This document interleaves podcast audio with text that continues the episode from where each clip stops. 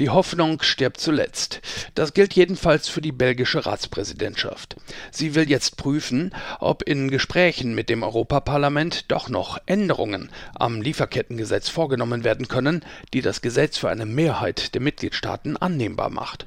Und ein Fünkchen Hoffnung hat sich auch die grüne Europaabgeordnete Anna Cavazzini bewahrt. Die belgische Ratspräsidentschaft wird jetzt weitere Gespräche führen. Ich hoffe und ich erwarte, dass sie das Chaos im Rat lichten werden. Das Chaos war am Mittag manifest geworden. Da saßen die Botschafter der EU-Mitgliedstaaten beieinander. Zur Erinnerung.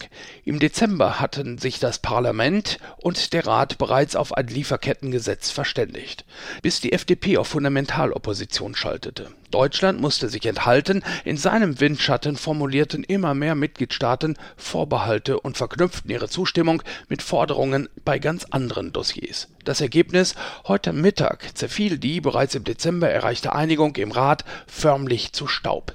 13 Mitgliedstaaten signalisierten Enthaltung, einer kündigte ein Nein an. Damit hatte sich der Versuch, die erforderliche qualifizierte Mehrheit zustande zu bringen, erledigt. Fassungslos reagierte Lara Wolters, die niederländische Sozialdemokratin im Europaparlament. That shows a flagrant disregard for the European Parliament. The failure of member states to improve this agreement is an outrage to me. Die Ereignisse im Rat seien eine Missachtung des Europaparlaments und empörend, so die Berichterstatterin, die zwei Jahre lang an einem Kompromisstext gearbeitet hat. Harsche Worte auch von Armin Pasch vom bischöflichen Hilfswerk Miserior. Die Ablehnung ist eine moralische Bankrotterklärung der EU.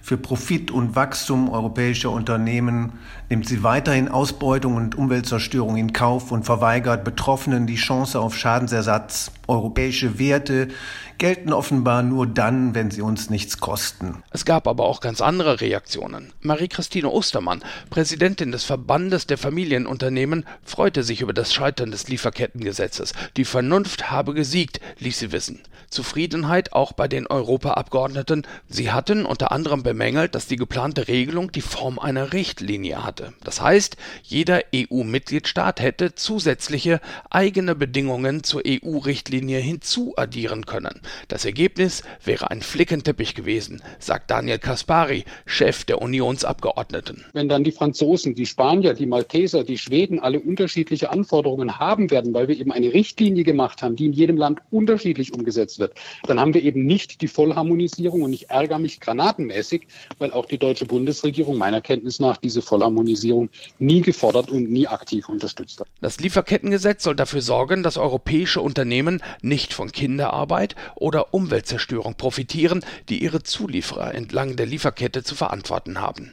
In den Anwendungsbereich sollte nur eine Minderheit europäischer Firmen fallen, die eine Mindestanzahl von Mitarbeitern und einen definierten Mindestumsatz haben. Dennoch waren manche Wirtschaftsverbände skeptisch und zu deren Advokat machte sich Ende Dezember die FDP. Nun will die belgische Ratspräsidentschaft also noch einen letzten Anlauf versuchen. Die Erfolgsaussichten dürften bestenfalls minimal sein.